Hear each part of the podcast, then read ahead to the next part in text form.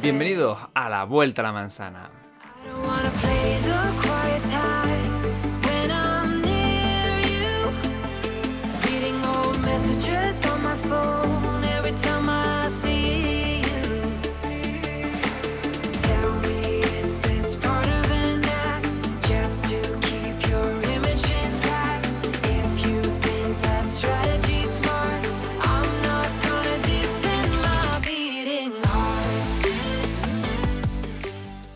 Amigos, bienvenidos de nuevo aquí a la Vuelta a la Manzana. Espero tu podcast favorito o al menos uno de ellos. Bienvenidos a un nuevo episodio que como podéis escuchar contamos con alguna que otra mejora. Y en este caso mejora musical porque por fin la biblioteca de música que uso para YouTube se ha actualizado y ahora permite también poder poner su música en el podcast. Lamentablemente no vamos a contar con canciones ultra conocidas en el sentido de que sean Harry Potter, Vengadores o alguna cosa de esta, pero sí que ahora por lo menos podemos poner alguna que otra musiquita por aquí, va a ser algo variadito, todas las semanas habrá algo distinto y a lo mejor, quién sabe, encontramos alguna sintonía que dejemos fija. Pero bueno, eso será o se irá viendo por el camino y lo veremos en el futuro. Hoy de lo que vamos a hablar aquí son de vuestras preguntas, que habéis mandado muchísimas preguntas, estáis muy participativos y os lo agradezco millonésimamente eh, porque eso da mucho juego a hablar de muchos temas y de contestar no solo muchas preguntas, sino también de eh, que este podcast pues esté más enriquecido, sino también porque hay muchísimas cosas que os tengo que contar que han pasado esta semana y es de locos. Bueno, os cuento para empezar cómo ha sido mi semana. He estado una semana con el iPhone 11 Pro, he ido genial con él. Ahora después al final habrá algunas preguntas que van a contestar a temas como de batería, cuánto me ha durado, cómo no, etcétera. Pero os tengo que contar que yo estoy súper, pero súper a gusto con el cambio. Eso es lo que quería contar ya de principio. Lo que pasa es que no he podido darle toda la caña que querría porque aunque lo he utilizado por fuera, normalmente lo he dejado aquí en casa porque todavía no tenía funda. Pero como muchos me seguís en redes sociales, en Twitter y demás, eh, MacVega31 en todas ellas, en Facebook, Twitter o Instagram, habéis podido comprobar que por fin el jueves, ya el viernes, ya llegaron las fundas originales de Apple a la tienda y ya por fin tengo la mía. Lamentablemente no había, de- la que yo quería, todavía no había llegado, que era la verde muy parecida, verde oliva, una verde militar, muy parecida al nuevo color del iPhone, pero bueno, mm, ya se verá. Y lo que he hecho es comprarme por lo pronto la de color rojo, el producto Red, que es además preciosa y le va muy bien al verde. Si queréis ver una foto, como digo, en redes sociales en MacVega31 podéis encontrarla. Pero después de esto, eh, ¿qué pasó? Que he estado muy a gusto con el iPhone, pero me he dedicado a hacer mil historias, vídeos, proyectos eh, y otras cosas. Y al final se me ha echado la semana encima con el vídeo de las cámaras del iPhone, con lo cual eh, he ido trabajándolo, he ido haciendo algunas salidas y demás, pero hay ciertas cosas, eh, fotografía nocturna y demás, y en ciertos ambientes y en ciertas cosas que quiero probar y no quiero hacer una review de las cámaras eh, con cuatro fotos o con cuatro vídeos, sino que quiero probar cosas nuevas y ver hasta dónde puedo llevar la cámara en unos u otros sentidos. Entonces el vídeo se me ha ido alargando y lamentablemente no lo voy a poder tener para este lunes y lo voy a dejar sin fecha, para no ponerme yo un límite, una presión y poder hacer el vídeo bien, aunque en mi cabeza yo sí más o menos tenga una fecha, pero no os la quiero decir para no volver a decepcionaros en ese sentido, ¿no? Pero bueno, pues eh, si os parece, vamos a empezar, vamos a hacerlo al revés que lo hacíamos la temporada pasada, por lo menos en este episodio, y vamos a empezar primero con las cosas que han pasado en, en la vuelta a la manzana, en la vuelta a la tecnología de las otras compañías que no son Apple. Y luego al final vamos con las preguntas que están, la verdad, muy, las he observado por encima y están muy bien y hay mucha variedad. Pero si os parece, vamos a empezar por la cantidad de cosas que han pasado esta semana, porque vamos, han sido mmm, tremendas de todo tipo y de toda clase. Y tengo mi opinión sobre algunas que son positivas y algunas que me ha dejado como, bueno, mm, vamos a dejarlo ahí, ¿no? Y vamos a empezar por telefonía, porque se han lanzado nuevos dispositivos al mercado justo después de estos iPhone, cosa que yo hubiera dejado una o dos semanitas más para que se lanzara por aquello de no tenerlo tan pegado. Pero bueno, Se han lanzado nuevos dispositivos. Sabéis que tenemos ya en el mercado el Huawei Mate eh, 30, un dispositivo del que hablaremos si da tiempo, si veo que no se alarga mucho al final, porque hay muchas cosas de esa conferencia que vi que me gustaron y otras que no me gustaron o que, bueno, yo como compañero hubiera hecho diferente. Pero aparte del Huawei tenemos el Realm X2, un nuevo dispositivo de Xiaomi. Eh, este ya no es tanta copia como otros, es algo un poco más propio. Un dispositivo que, ¿por qué va a destacar? Pues obviamente por su gran pantalla AMOLED de 6,4 pulgadas, es un bicho grande, memoria RAM de 6 a 8 GB, eh, almacenamiento pues podemos poner 64, 128, 256 y ponerle una micro CD para ampliarlo, pero sobre todo va a destacar por esas cámaras traseras que tiene cuatro, sí, cuatro cámaras traseras y una delantera. Una trasera de 64 megapíxeles de 1,8, eh, gran angular, una de 8 megapíxeles de 119 grados a 2,25f, una de 2 megapíxeles macro a 2.4 y una de 2 megapíxeles bokeh 2.4 y luego una delantera de 32 megapíxeles a 2.0 de diafragma. Una batería de 4000 mAh y carga rápida de 30 voltios. Y obviamente vamos a tener LTE, Wi-Fi, USB tipo 6, todas las historias como huella en pantalla ya conocidas, ¿no? Pero bueno, es un dispositivo que reafirma que esto de las cámaras llega para quedarse, esto de las multicámaras, 4, 3. Yo creo que la 3 ya es hasta poco, ¿no? Como que nos hace falta que sean 4, 5, cosas así. Eh, yo no soy muy fan de Xiaomi. Es verdad que me gusta que tengan los precios tan bajos, pero se pasan con la copia mm, todavía mil veces más que Huawei. Podéis ir a mirar internet y demás, pero eh, dirás, Cristo, ¿y para qué me cuenta mm, esto? ¿Qué es lo que interesa del dispositivo? Pues bueno, lo primero que llega a España ahora, el 15 de octubre, y un precio que todavía no está claro. Vienen dos colores, blanco y azul. Pero en China tiene un precio que al cambio vendría a ser unos 230 euros. Eh, el precio chino eh, convertido al de tal. O sea, 230, mm, a lo mejor con impuestos, con alguna historia más, 290 euros, 300 euros un teléfono de estas características. Lo hace un auténtico rompedor del mercado. Ya os lo digo que en esto Xiaomi mm, tira la casa por la ventana. Sabe que tiene que competir ya no por calidad, sino por precios muy bajos. Y habrá que verlo cuando llegue. Mm, como teléfono barato mm, tiene buena pinta. Vamos a, no vamos a negárselo. No llega a ser los topes de la, de la gama de Xiaomi, etcétera. Pero compite en otros mercados y aquí sí que es donde Xiaomi para mí tiene su fuerte y para mí la parte alta ni debería intentar tocarla, ¿no? A lo mejor lo hace un poco por, por decir estoy ahí. Pero luego tenemos también otro dispositivo, tenemos el OnePlus 7T, eh, eh, un dispositivo que pues bueno, viene a ser un poco lo que tenemos también en el mercado. 6,55 pulgadas, con 90 Hz de pantalla, con un Snapdragon 855, 8 GB de RAM, almacenamiento a partir de 128 GB y obviamente varias cámaras traseras, uno de 48 megapíxeles a 1.6, una de 12 megapíxeles con telezoom a 2.2 y una de 16 megapíxeles ultra gran angular de 2.2 y una cámara frontal de 16 megapíxeles a 2.0. Batería aquí sí tiene algo menos, 3800 mAh si lo comparamos por ejemplo con el de Xiaomi que acabamos de, de decir. Y el precio aún está por determinar y lo voy a decir así muy rápido.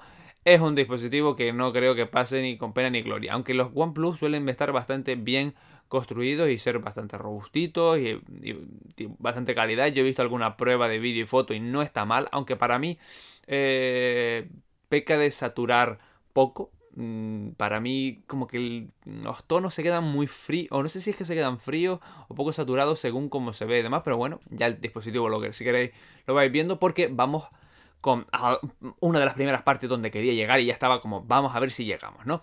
Vamos con la parte del Samsung Galaxy Fold. Porque, Dios mío, esto pensaba que mm, había estado superado ya, pero no. Volvemos a meses atrás.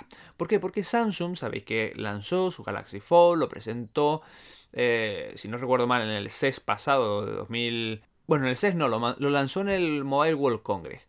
Y cuando lo lanzó eh, para la prensa, meses después, resultó que se jodió se jodía la pantalla, hubo un, Samsung Gate, todas las historias de Gate que yo odio que se haga para Samsung, para Apple, cualquier mierda de Gate en internet ya es como, ya mm, el 90% de eso es paja, no me sirve, dame el 10% simplemente de información.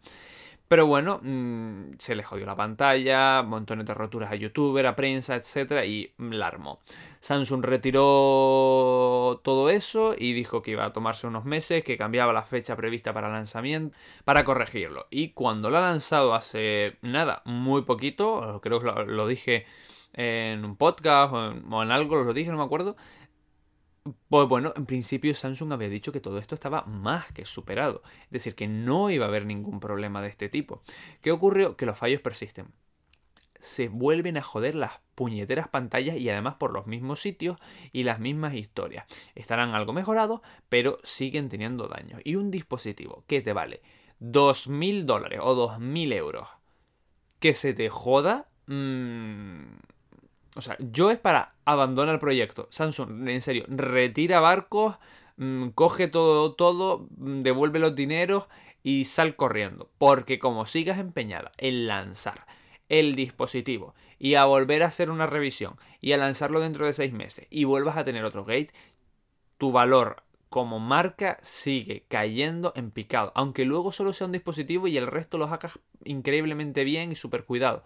Pero joder, mm, llega un punto que es como Samsung, que no te está saliendo, retira mercados, haz como Huawei que cuando te vio eh, tus problemas dijo, "Mm, vamos a lanzarlo dentro de algún tiempo, todavía no está listo, para por lo menos seguir probándolo y eso que dijeron que habían hecho un montón de test de pruebas de resistencia, de dobladura, de que lo habían doblado no sé cuántas miles de veces, pero no, es que sigue teniendo el mismo fallo, eso demuestra para mí que la tecnología de las pantallas plegables y sobre todo como las tienen implementadas de doblar la pantalla de esa forma y en unos dispositivos que mm, en hardware ya no es la pantalla, sino todo el armatoste de la carcasa y todo lo que hay detrás, todavía está inmadura, no está preparada para salir al mercado y puedes lanzarla o decir que estás trabajando en ella en alguna feria tipo CES que ves cosas un poco más eh, futuristas y mírale lo que vamos a estar trabajando en los próximos años, etcétera, pero no está lista para salir al mercado, se sigue rompiendo y si no se rompe encima todavía sigue teniendo la bisagra esa en medio que hace el relieve y las sombras y es feísima. Bueno, por lo menos para mí. Pero bueno, mm, dos mil dólares por un dispositivo que después encima se te rompa, os juro que yo estaría llorando. De hecho, yo esta semana que he tenido el iPhone sin carcasa, vale la mitad, sé que no le iba a pasar nada y que las pruebas de resistencia que he visto en internet son muy buenas y aún así lo he tenido en casa como un niño chiquitito. Después lo de siempre, ¿no? Se nos caerá, la primera vez que se te caiga de la mesa cuando tú pongas el despertador y con la mano sin querer lo tires, será como, ay, ay, ay, ay, ay, ay, ay, el dispositivo, ya se me ha caído el iPhone, mierda, ya se me ha roto y no sé qué, no sé cuánto, pero luego al final, mm, cuando ya se te ha caído 10 veces y ves que no le pasa nada, ya pasas un kilo de él. Pero con el Samsung es que no hace falta ni eso. Con abrirlo y cerrarlo dos o tres veces ya se ha jodido. Venga. mm, mm, mm. Venga, vamos a pasar a lo siguiente. ¿Por qué? Porque si Samsung lanza un dispositivo, otras compañías lanzan dos o tres. Apple a lo mejor coge una Keynote y decimos que tiene un día bueno si te lanza 4 o 5. Resulta que llega Amazon, hace una conferencia que no pude ver en, en- en el momento que estaba saliendo, sino cuando estaba caminando y cuando volví eh, lo puse en Twitter y digo, me he enterado de que Amazon ha lanzado de todo, pero cuando digo de todo es que ha lanzado de todo. Ha lanzado en una sola conferencia montones de dispositivos como unas gafas eh, inteligentes, unos auriculares, un anillo inteligente, un horno microondas inteligente, un rastreador de perros inteligente, un nuevo router inteligente, un... Y puedo seguir porque hay más dispositivos. O sea, lanzó hasta comida preparada para el maldito microondas. Lanzó muchas cosas. Pero bueno, vamos a pasar, mm, no vamos a ir cada uno de los productos, ya os lo adelanto, no vamos a ir mirando cada uno de el llavero inteligente para los perros de ras con rastreadores y todas las historias, no vamos a hacer eso. Vamos a hablar de las cosas que me parecieron más interesantes de esos productos. Uno son los EcoBuds, los auriculares de Amazon, que en principio van a ser, pues obviamente, más baratos eh, que los AirPods y van a tener a Alexa y además prometen con tecnología Bose de reducción de ruido. Si lo trabaja Bose, puede que esté muy bien, aunque habrá que escucharlo. ¿Cuál es la historia de Eh, estos, pues que primero va a tener Alexa, con lo cual Amazon te sigue metiendo ahí a Alexa por todos lados. Va a tener 5 horas de autonomía, igual que los AirPods, y 20 en la cajita que tiene. Además se ha aliado, como digo, con Bose, que es una marca muy buena en sonido y dice que tiene eh, una reducción de ruido. Veremos si al final es una reducción de ruido real buena como los Sony, que son las únicas que los tienen, o es una mierda y no vale la pena mm, pagar lo que pagas por eso. pero em, al final aunque todavía están solo en Estados Unidos, son 129 dólares, con lo cual es bastante menos que lo que tiene Apple, que es eh, su principal competidor, porque los AirPods son los reyes de los auriculares inalámbricos, por lo menos a día de hoy. Hay cosas muy parecidas, muy buenas, lo que tú quieras, pero siguen siendo por ahora los reyes. Y 129 dólares es un precio muy, pero que muy llamativo. Pero es que además han lanzado más cositas. ¿Por qué? Porque han lanzado unas gafas inteligentes con las cuales tienes unos pequeños auriculares. Las gafas, la verdad, no eran feas. Pensaba que iban a ser mucho más feas y grandes. Pero no, son unas gafas así como de pasta, un poquito más gorditas en la patilla, etcétera. Porque tienen mm, altavoces orientables hacia el oído, micrófonos también. Para preguntarle cositas a Alexa, ir oyendo algún podcast, alguna cosita así un poco más chulilla, ¿no? No está mal, oye. Ahora, eso sí, olvidaos de que veáis nada de esto aquí en España y demás. Todos esos productos se van a quedar por lo pronto únicamente en Estados Unidos. Y las reservas y los precios... Mmm, bueno, el precio de la gafa será de 179 dólares. Con lo cual tampoco me invita a pensar que hay mucha tecnología y mucha historia detrás y el anillo son 99 eh, dólares. Anillo que tiene un pequeño micrófono y no sé, no sé cuánto. Y te creo que también tenía un pequeño altavoz y Alexa incluido en el anillo para 3 mm, o 4 consultas y 4 historias. Mm, la verdad, la gafa, en, en el sentido que Amazon las ha lanzado, no las veo necesarias. Porque es lo mismo que te pueden hacer los auriculares y te dejas de estar llevando una gafa. Y luego el anillo sí que lo veo un poco más innecesario. y sobre todo muy caro. Si a lo mejor fueran 30 dólares, cosas así, digo, bueno, vale pero es que es medio matostillo, o sea, que grandito, gordito, y encima, pues tampoco es que tenga muchas funciones, ¿no? Sino que te lo tienes que acercar a la boca y a la oreja, etcétera, y luego hablar y no sé qué, no sé cuánto. os prometo la verdad, a mí son más me llamó más la atención ver el microondas horno que lo tienen por 249 dólares y con tecnologías inteligentes y no sé qué historias y comida preparada precocinada, etcétera, especial para ese microondas con no sé qué mierda para mm, la comida que otra cosa. Pero bueno, vamos con más cositas y vamos con cositas que eh, se salgan un poquito hacia los videojuegos que sé que también os gustan bastante. Vamos con Nintendo Switch Lite que ya se ha lanzado y además lo he visto los unboxing y son preciosas, mucho más pequeñas. Recordad que la Nintendo Switch no tiene conexión, simplemente la consola portátil y eh, vamos a tener un poquito menos de pantalla, pero ganamos en sobre todo precio, nos ahorramos depende del sitio, unos 100 o incluso un poquito más de euros, por lo menos en España. Y además ganamos que la batería ha sido un poquito mejorada, ha mejorado un par de cositas con respecto a la Switch normal. Y, eh, pero de resto va, a ser exactamente igual. Es como tener la Switch un poquito más pequeña. Eso sí, nos ahorramos pasta y no tenemos conexión a la tele.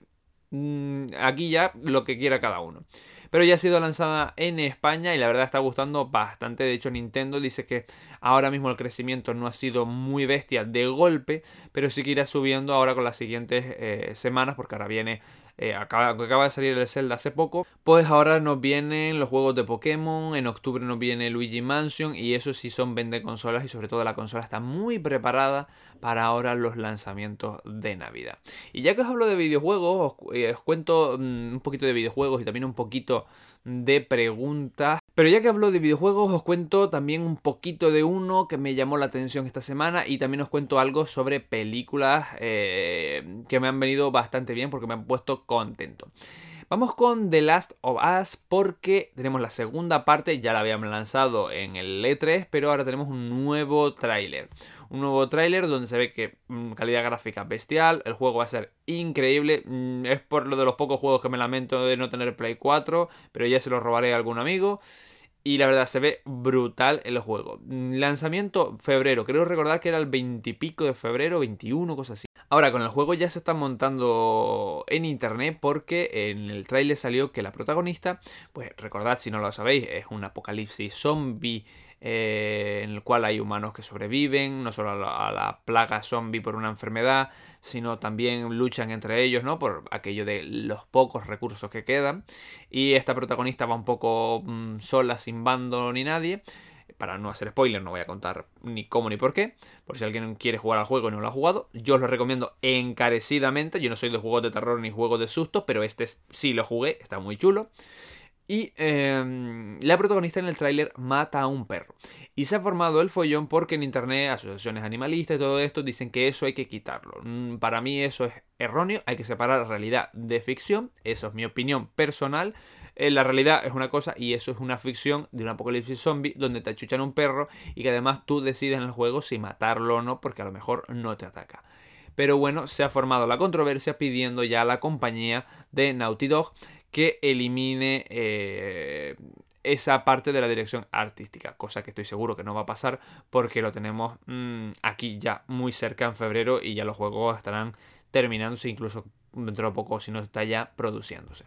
Pero bueno, vamos con el apartado de películas. Porque mm, siempre os traigo, si puedo, algo que me interese de películas, series, etcétera. Pues traigo hoy dos de películas. La primera, Spider-Man tendrá por fin, al final, ha habido alianza entre Marvel y eh, Sony. Tendrá tercera película de eh, Spider-Man con Tom Holland. Con lo cual han vuelto a hacer las paces y tendremos nueva película de Spider-Man. Eso es positivo. Yo no he visto la última, por cierto, y quiero verla, no la voy a ver al cine, estoy esperando a que salga. Pero si hay una que a mí mm, es mi película de la infancia favorita y una de mis películas favoritas o de sagas favoritas mm, hasta de adulto es eh, Jurassic Park o Jurassic World en esta nueva etapa. Y es que la tercera película, que ya sabéis que ya se está preparando y demás, tendrá el casting de actores original en Parque Jurásico. Con lo cual veremos al doctor Alan Grant, veremos a la doctora Adler y como no veremos a Ian Malcolm. Los personajes que interpretaban pues los míticos actores de Sam Neill, Laura Dent y Jeff Goldblum. Eh, la verdad, yo estoy súper contento con esto, porque los tres a mí me encantaban, aunque después eh, Ian Malcolm en la primera, la verdad, a mí mm, era un poco de la época, ¿no? Y demás, y no terminaba de gustarme, pero entiendo muy bien el personaje, la segunda me gustó muchísimo. Y que estén otra vez los tres juntos en la saga es como mm, volver a apelar a la nostalgia. Y si lo hacen como en la primera, que fue comedido y bien puntuado, en la primera de Jurassic World me refiero, estuvo muy bien y la verdad me gustó. Yo digo, yo estoy súper con ganas de ver esta película y sobre todo ver cómo se torna esta tercera película porque después de la segunda eh, de Jurassic World creo que las tornas de lo clásico en esta saga empiezan a cambiar, empiezan a virar y creo que esta tercera es una salida del mito de la historia normal, de la historia que se repetía una y otra vez de Parque Jurásico en otra cosa diferente. Quiero ver cómo va a ser la historia de esta tercera película, por como digo, todo lo que conlleva.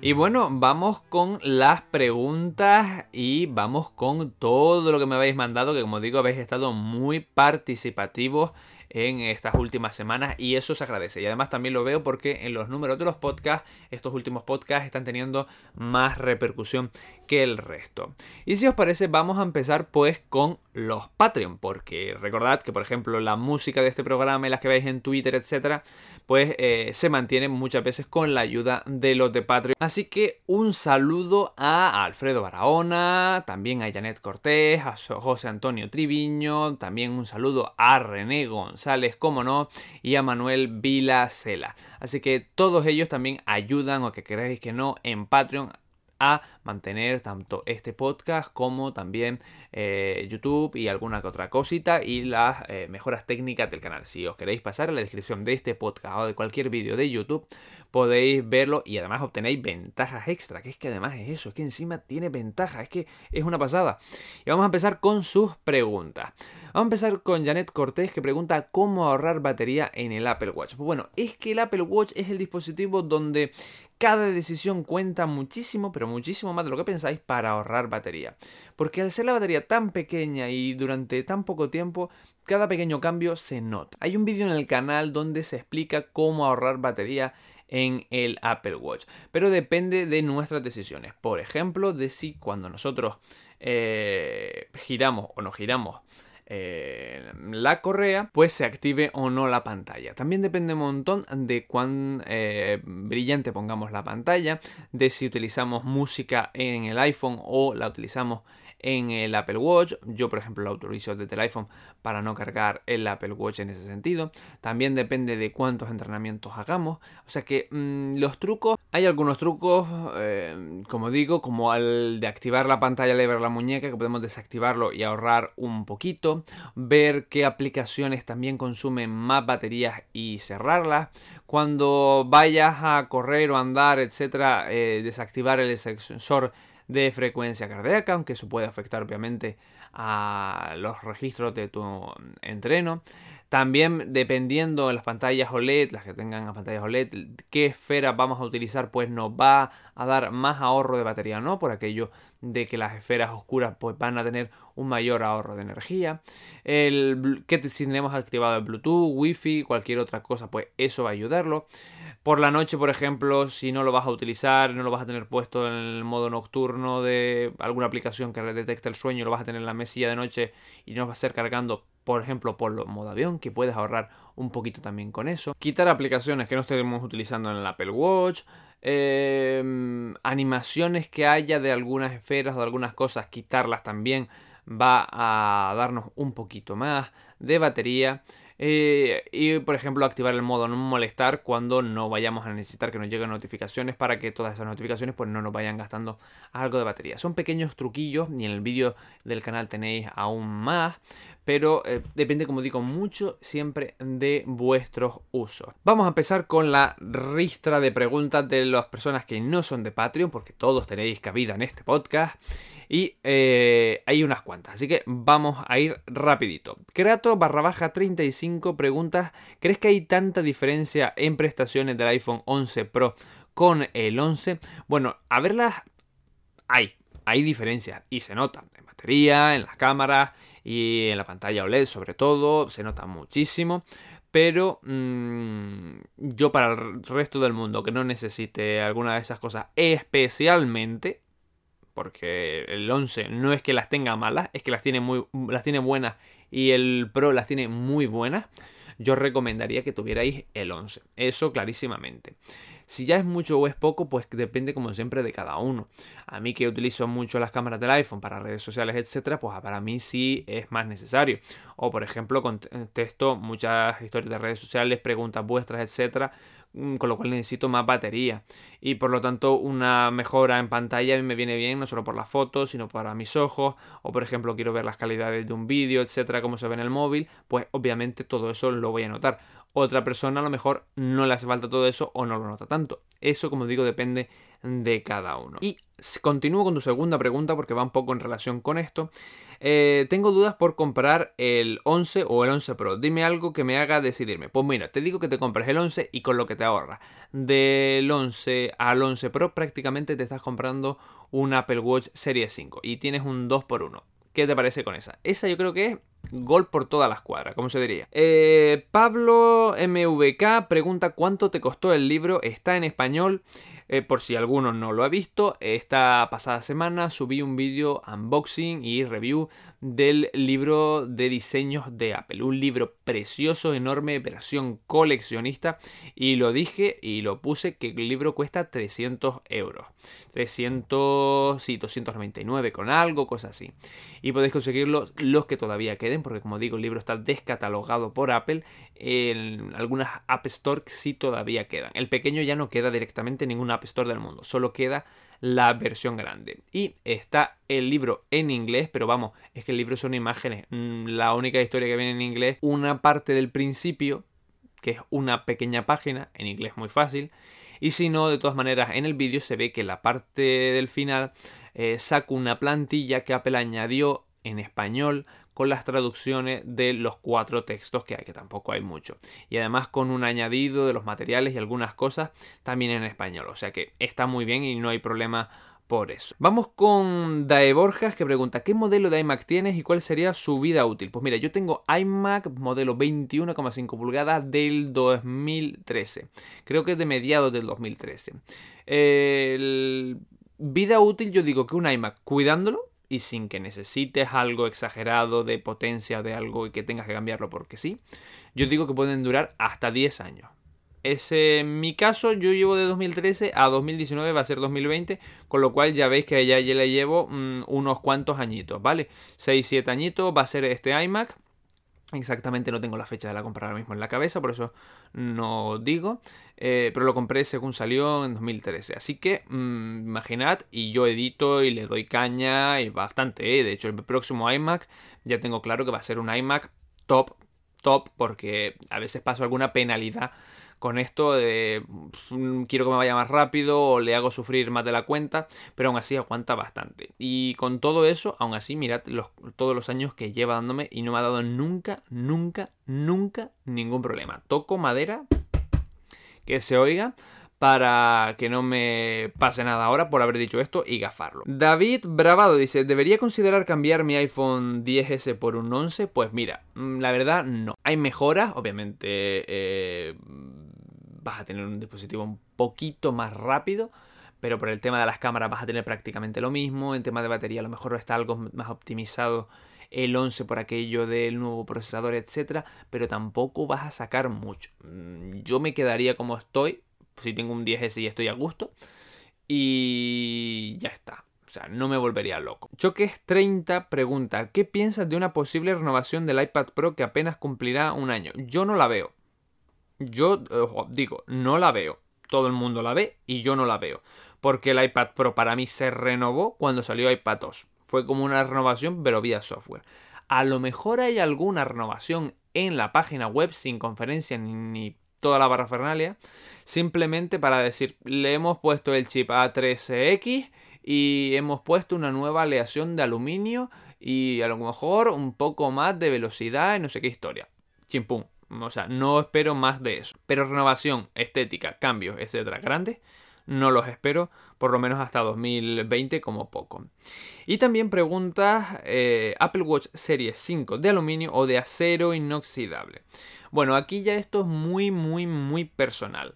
Eh, yo utilizo de aluminio porque al final con deporte y con miles de historias, al final siempre le acabo dando un golpe, no le acabo dando un golpe y prefiero gastarme algo menos, eh, ya que al final el Apple Watch lo veo un dispositivo más, mm, ¿cómo decirlo? Más renovable cada tanto tiempo, ¿no? Más de usar y tirar, entendedme bien, en el sentido de que como va con un ciclo de renovación más corto, debería ser más corto que el de los iPhone, etc. Si quisiéramos llevarlos hasta sus extremos, eh, pues yo apuesto por el de aluminio y me ahorro algo y demás. Ahora el de acero, pues son otras calidades, aguanta mucho más, etcétera. Pero también pagas la pernada del precio. Y también hay que tener en cuenta la parte estética como reloj de vestir, ¿eh? Eso yo creo que lo más suyo es que vayas a tienda, los mires y veas cuál te gusta o no te gusta más. Isa eh, barra baja GTC pregunta, ¿tiene el iPhone 11 las mismas funciones de app cámara que el Pro? Sí. Tiene el modo noche, que es lo nuevo que se ha implementado, y va a tener las mejoras de eh, en el software del desenfoque, en el desenfoque para objetos y en todas esas historias va a tener exactamente lo mismo. Lo que va a hacer el Pro es darnos un extra en algunas que otras cosas que ya eh, vimos en el vídeo del iPhone, en la review del iPhone 11 Pro, en la comparativa entre los mismos, etc. Pero lo que es la app de cámara sí que va a tener, por ejemplo, el 11 también en el modo noche, etc. De hecho, si te fijas en la conferencia, eh, la mayoría de esas cosas se explicaron en la eh, parte del iPhone 11. Y lo que vino a explicar lo del Pro, pues es las calidades extra que van a tener las cámaras, para que se utilice esa tercera cámara, eh, las nuevas funciones que van a llegar específicas para el Pro, porque sí que hay una que va a llegar y va a ser específica para el Pro, pero todavía ahora mismo no está, que, que es eh, Deep Fusion, pero esa ya es que se utiliza con las tres cámaras, que es para una tecnología píxel a píxel. Pero lo que hay ahora mismo de modo noche y desenfoque es mejorado, etcétera, sí que es para los dos modelos. Ahora vamos con S. Torres eh, JMX. Pregunta, del iPhone 11 Pro, ¿qué es lo que estás aprovechando más en tu día a día? Pues mira, estoy aprovechando muchísimo las cámaras para redes sociales, porque ya no tengo que sacar una foto, editarla un montón, o decir, ah, queda, por ejemplo, fotos que sean más oscuras, tener que decir, es que el iPhone 6 me lo saca muy mal, voy a coger la cámara y pero luego tengo que editarla, que follón, sino que directamente cojo, saco las cámaras súper luminosas, tiro la foto, le pongo un filtro o alguna cosita y venga, para las redes sociales y perfecta. Y lo aprovecho muchísimo. Pero sobre todo estoy notando muchísimo la calidad de la pantalla. Es que es mm, absolutamente brutal, pero brutal. De hecho, ha sido declarada esta semana por eh, la página de DisplayMate, que se dedica a eh, catalogar todas las pantallas de todos los dispositivos y a analizar cuál es mejor, peor, etcétera, pues ahora mismo la reina de todas las pantallas es la que tienen estos nuevos iPhone 11 Pro, una pantalla OLED súper, pero súper luminosa y súper eh, bien calibrada de color. Para mí es brutal. Y obviamente estoy aprovechando por también la potencia y velocidad entre aplicaciones. Ahora mismo estoy gozando. He vuelto a la vida con el iPhone. Vamos con eh, TDL. Eh, Sí, LTA, eh, que pregunta, MacBook Pro 2019, la más económica, útil para editar vídeos, se puede editar vídeos. Realmente puedes editar vídeos con cualquier Mac, salvo que sean 4K RAW, que eso ya mm, es algo que seguramente no te estarás pensando si te vas a comprar este portátil.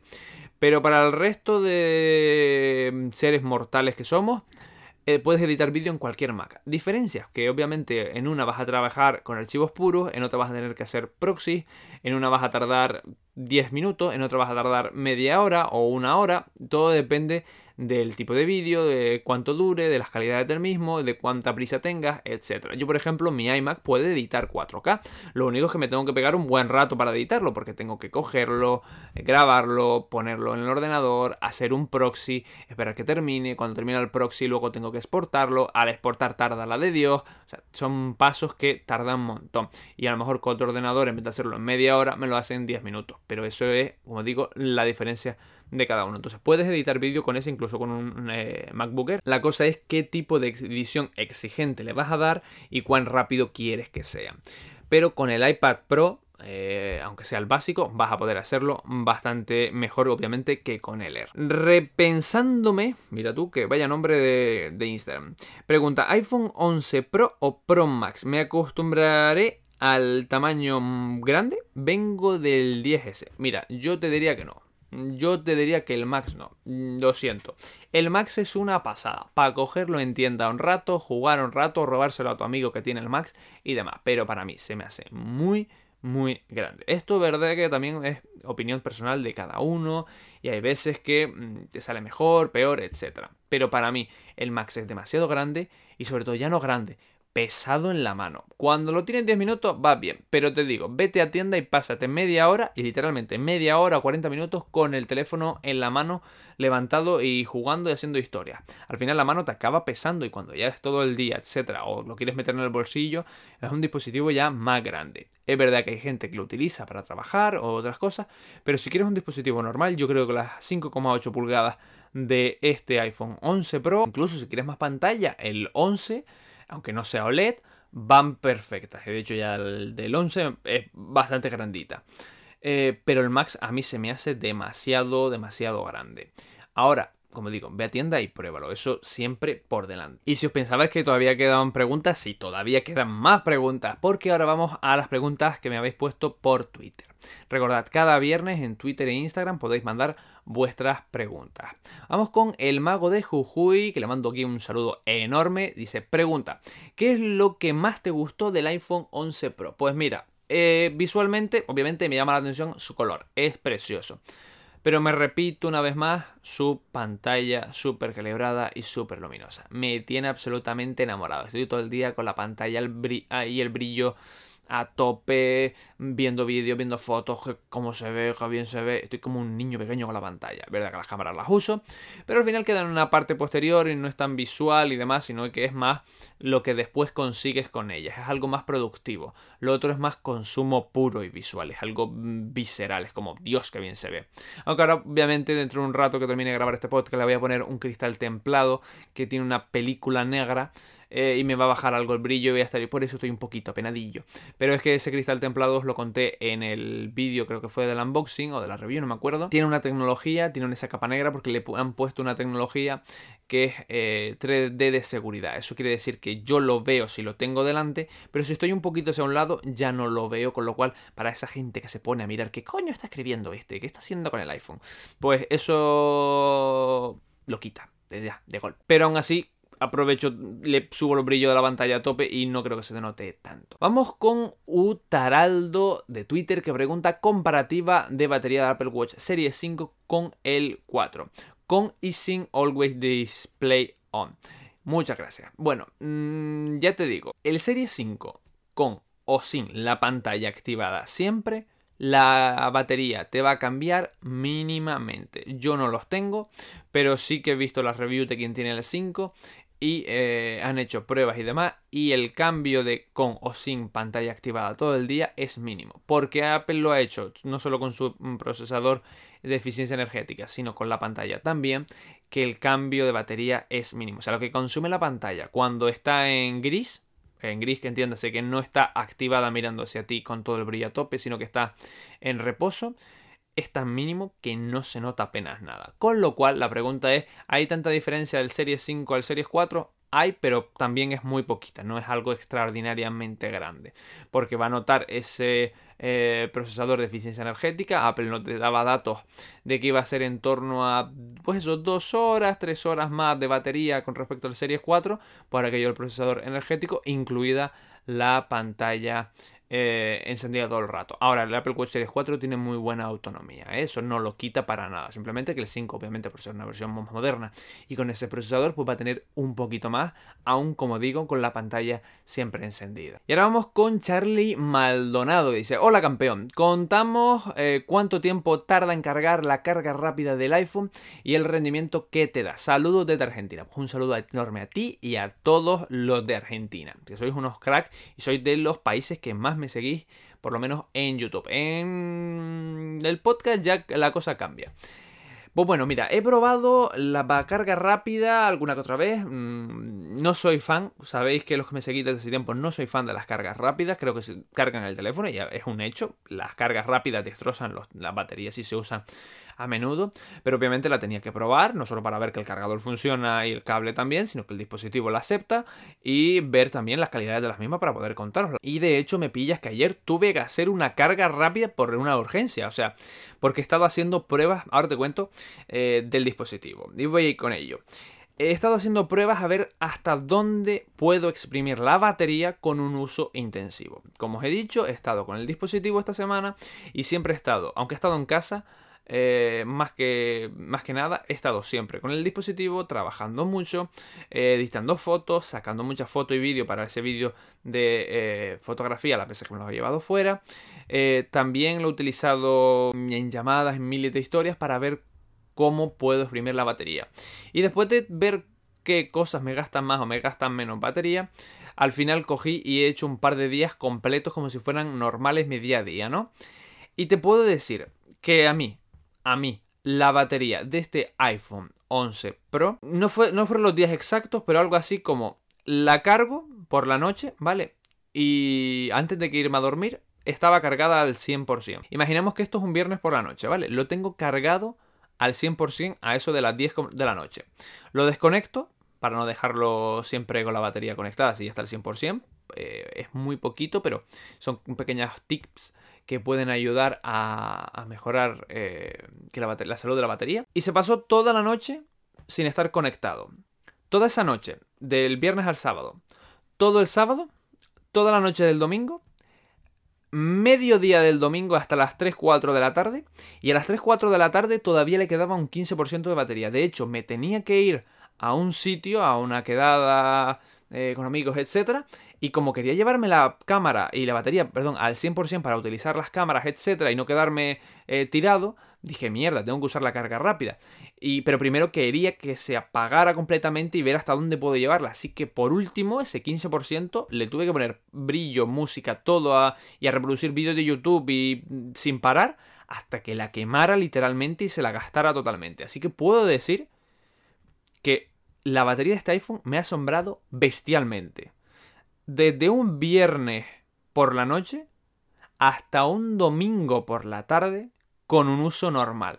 Con música, con llamadas, con vídeos de YouTube, con muchas redes sociales que queman muchísimo la batería, eh, con fotografía, con vídeo y con algo de edición y eh, algo de navegar por internet. O sea, mirad a qué nivel está. O sea, es flipante. Luego sí que es verdad que yo soy de cargarlo normal. Mm, prefiero ahí a fuego lento con sus 5 vatios por la noche y por la mañana lo recojo. Pero como dio ese, esa coincidencia, aunque ya había probado la carga rápida, digo, voy a aprovechar que está muerto del todo y voy a ver cómo responde la carga rápida. Se nota bastante. Pero bastante, bastante. El iPhone con los 5 vatios va muy lento cargando, es una batería también más grandita. Con los 18 va bastante bien. Se me puso porque no la llegué a cargar al 100%, porque no me gusta, porque además es malo. Hay que intentar que no llegar, que la carga rápida no pase del 80%. Lo puse del 0 al 80% en torno a los a la hora, hora y algo, hora y poco. Cosas así. Y luego el 80, el resto por ciento, pues lo dejé y no lo cargué porque además tenía que llevármelo. O sea que me vino perfecta esa carga rápida. Está bien, como digo, pero no es para utilizar mucho. Pero además, esta pregunta me viene perfecta para contaros también la batería. Así que buena pregunta. Y vamos con las últimas dos preguntas. Porque este podcast quería también hablar de lo de Huawei y al final esto se ha hecho jodidamente enorme como siempre. Bueno, como siempre, no como los últimos podcasts que además vosotros me pedíais que fuera más largo, pero también estáis participando más. Así que lo estáis consiguiendo. Vamos con The Big Man que dice, se está hablando del iPhone 12. ¿Crees que los sensores los llevará en los bordes del marco es factible? Bueno, ya como veis, acaban de salir los iPhones, no llevan ni un mes. De hecho, todavía en tienda no hay ni stock. Hay gente que todavía lo tiene reservado y no lo tiene en mano y ya están hablando del iPhone de 2020, el iPhone 12. Se nos está yendo la pinza, pero totalmente. Se nos está yendo la bola. Pero bueno, si hay rumor, vamos a hablar de él.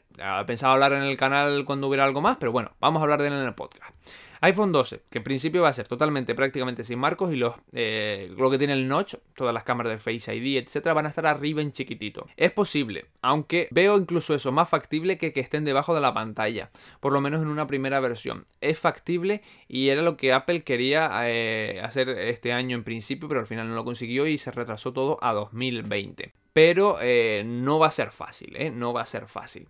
Aunque eh, también estaban hablando de un pequeño cambio de diseño que se pareciera un poco más al 4 y que fuera algo más cuadradito. A lo mejor eso ayuda a meter un poquito más de espacio. Habrá que verlo. Como digo, estamos todavía en el iPhone 11 y acaba de salir. Vamos a darle un poquito de cancha antes de volvernos loco con el 12. Y por último vamos con la pregunta de Germán H. ¿Qué tal Mac? Informan que el iPhone 11 se calienta mucho. ¿Crees que lo solucionarán con alguna actualización? Saludos. Bueno, yo la verdad no he notado tanto caliente el iPhone 11 Pro. Sí que es verdad que alguna vez se ha calentado, así que... Eh, supongo que serán algunos procesos. Que a lo mejor el iPhone 11, que no es el Pro, pero comparten procesador y mismas muchas historias que el iPhone 11 a lo mejor se calienta un poco. Es posible que en algunos procesos eh, se caliente un poquito más de la cuenta. Pero es que normalmente tenemos una funda, no lo notamos tanto y a lo mejor que lo estás utilizando sin funda y lo notas un poquito más, que fue lo que a mí me pasó o que a lo mejor este cristal nuevo mm, habrá que darle un poquito más de tiempo y a más correcciones de iOS 13 eh, para ver eso un poquito mejor. A lo mejor lo solucionan un poquito por ahí y a lo mejor simplemente es que se calienta un poquito más de la cuenta pero no afecta al rendimiento. A lo mejor este teléfono va a pecar un poquito de eso.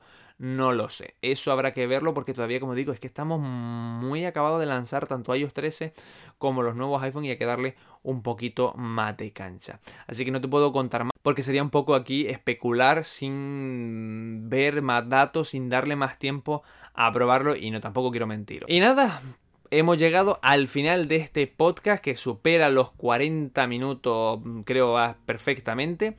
Y qué decirte, si te ha gustado este podcast y quieres oír más, en la parte de abajo déjate las 5 estrellas y un comentario con eh, tu valoración del mismo o lo que quieras comentarme. Y si tienes alguna sugerencia, etcétera, pues recuerda, en redes sociales puedes mandármela en MacBeca31, tanto en Twitter como Facebook como Instagram. Y también, si te interesa, tienes mi canal de YouTube, MacVega, Patreon y otras muchas cosas que te invito, como no, siempre a que te pase. Y por cierto, dentro de poco ya voy a hablar con mi próxima invitada, que ya os dije que voy a tener aquí, espero dentro de poco, a Soriano Tech y no sé si también en YouTube. Así que dentro de poco, como digo, más novedades al podcast. Y ahora sí, me despido, nos vemos en el próximo episodio de La Vuelta a la Manzana. Espero que los hayáis pasado genial, tanto como yo grabándolo. Y nos vemos en el próximo episodio. Un saludito a todos, chao.